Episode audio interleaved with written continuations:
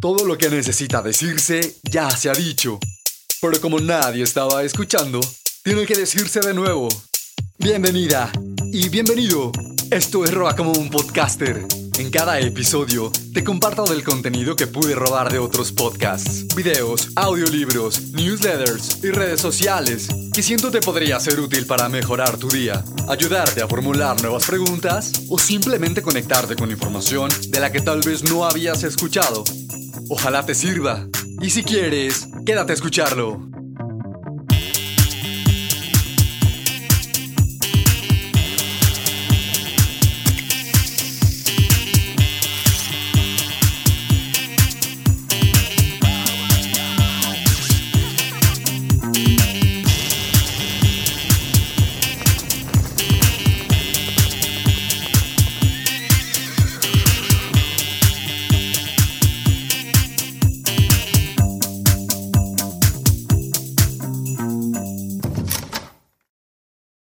Todo lo que estás por escuchar los siguientes minutos fue tomado de alguien más.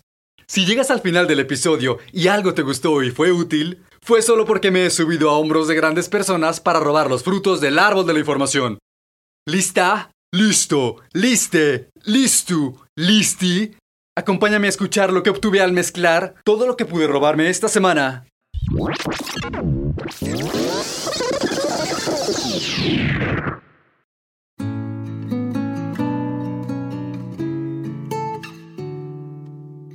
Los poetas inmaduros imitan. Los poetas maduros roban. Los poetas malos desfiguran lo que toman y los buenos lo transforman en algo mejor. O por lo menos diferente.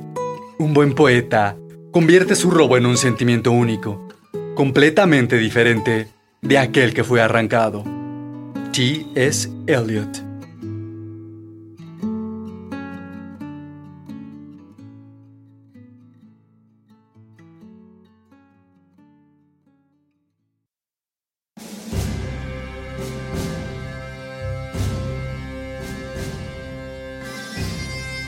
La Santa Cruz. Esta celebración se remonta al siglo IV. Se dice que el emperador Constantino, derrotado por las hordas bárbaras del Danubio, vio en el cielo una cruz con una inscripción que decía, Inox signo vinces. Con este signo vencerás. Esto favoreció su victoria. En agradecimiento a lo ocurrido, Constantino le pidió a su madre, Santa Elena, que fuera a Jerusalén a buscar la cruz de Cristo su madre dedicó todo su esfuerzo para encontrarla. Después de varias excavaciones en Jerusalén, la emperatriz encontró la Santa Cruz y envió un mensaje a su hijo para pedirle que erigiera iglesias conmemorativas y restaurara los lugares santos.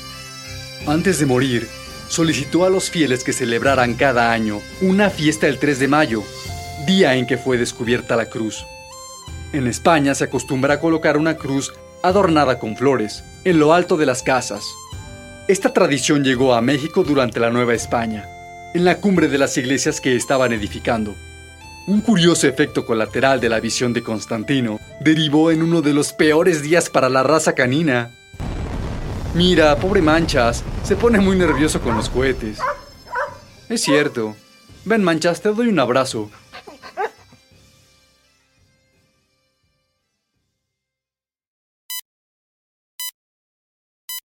Radio Hospital presenta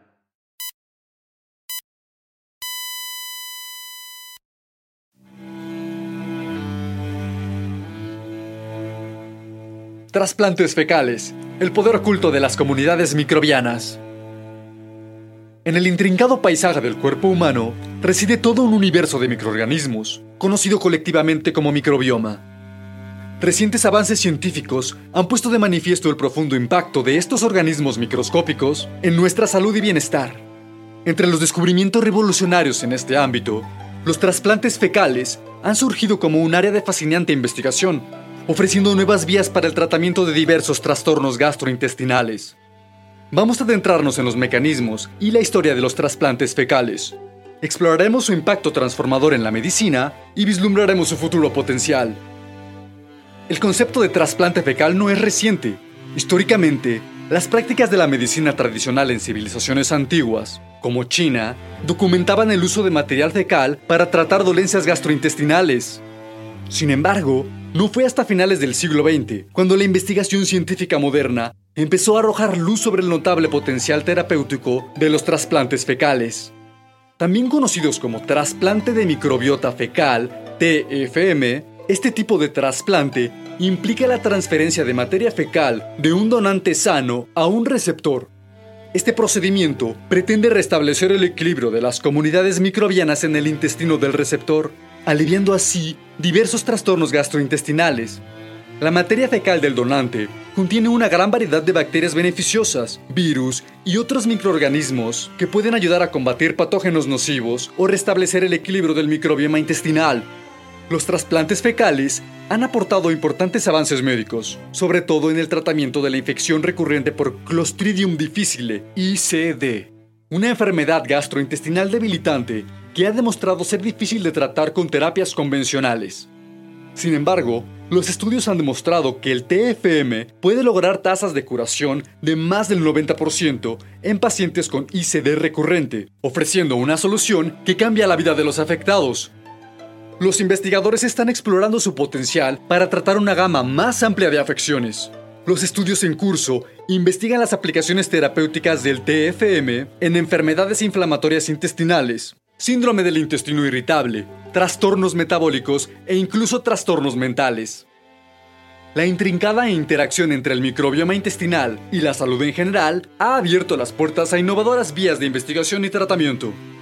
De cara al futuro, los trasplantes fecales parecen prometedores. Los esfuerzos de investigación se centran en perfeccionar el procedimiento, explorar métodos de estandarización e identificar las características óptimas del material donante para mejorar los resultados. Además, los avances en biología sintética pueden allanar el camino a las terapias microbianas personalizadas, en las que se diseñan comunidades microbianas a medida para tratar enfermedades específicas. Esto tiene potencial no solo para los trastornos gastrointestinales, sino también para afecciones más allá del intestino, como las enfermedades autoinmunes, obesidad y trastornos neurológicos.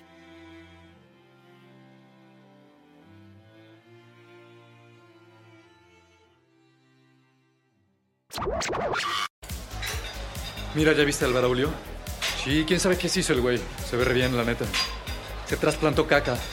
Ah, no mames, neta. Y no fue cualquiera, ¿eh? Fue Yano Mami, la más cabrona del mundo. Ah, sí. la mandó a pedir hasta Venezuela. Dicen que tiene más de 3.000 trillones de bacterias. ¿3.000 trillones? Bueno, me mame, tiene muchas.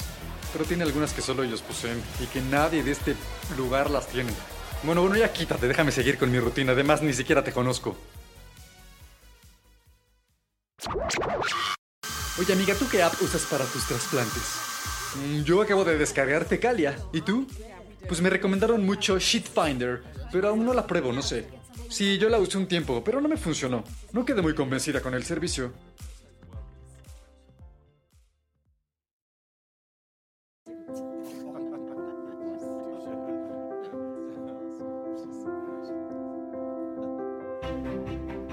Vida por Charles Chaplin.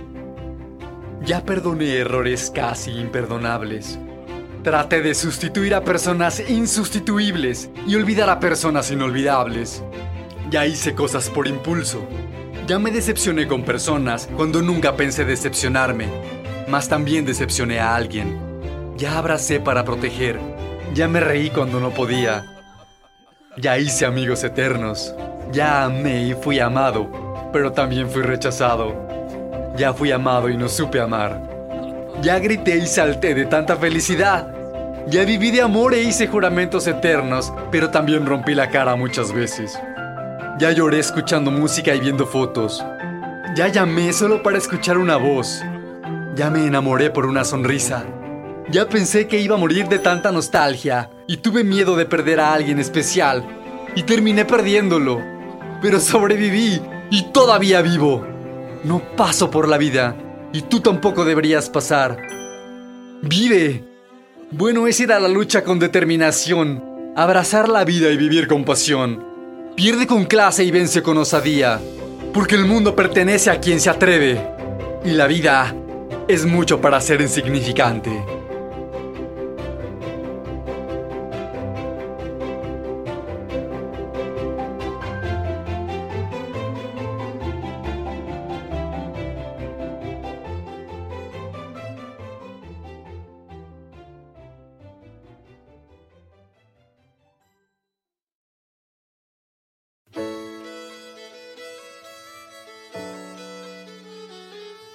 Fácil y simple. La simplicidad es la última sofisticación. Leonardo da Vinci.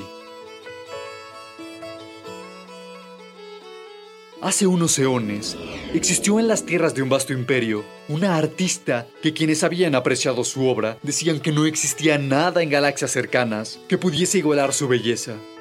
Dicha historia llegó a oídos de la emperatriz Isabelota, quien intrigada por los relatos de su séquito, pidió conocer en persona al artista y así observar con sus propios ojos el arte del que tanto había escuchado y que había dejado impresionado a todo el reino.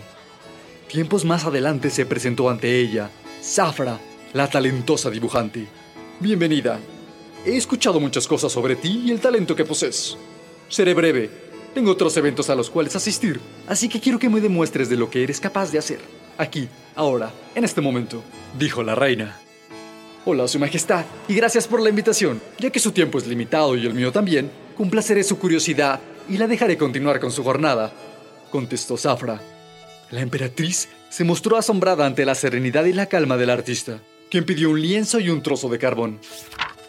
¿Solo eso necesitarás? preguntó la emperatriz. Así es. Zafra se acercó al lienzo, tomó el carbón y de un solo trazo dibujó un círculo perfecto, de dimensiones y proporciones exactas. La reina esbozó una sonrisa de asombro y respeto. Simple, así lo es. Fácil, intentémoslo juntos ahora, querido artista.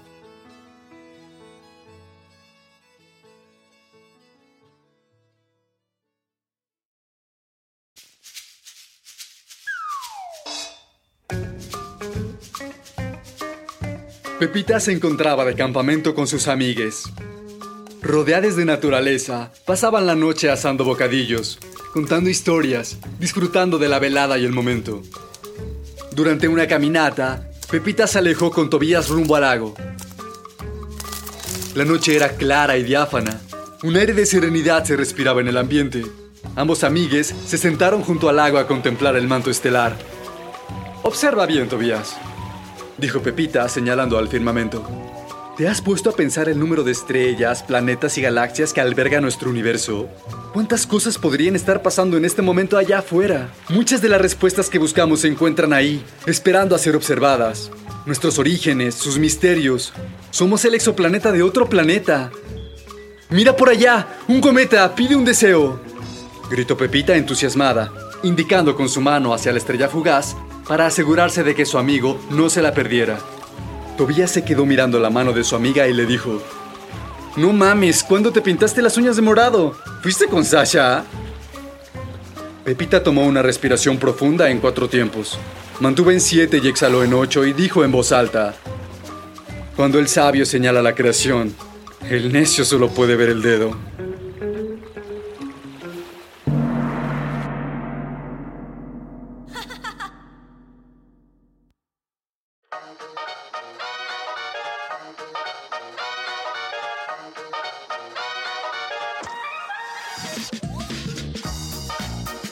Esto ha sido todo por hoy.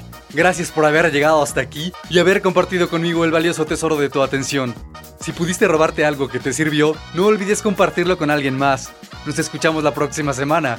Si quieres puedes buscarnos en redes sociales y compartir tus ideas con nosotros. Gracias de todo corazón y recuerda, si te robas algo de este universo, hazlo siempre como un artista. Adiós.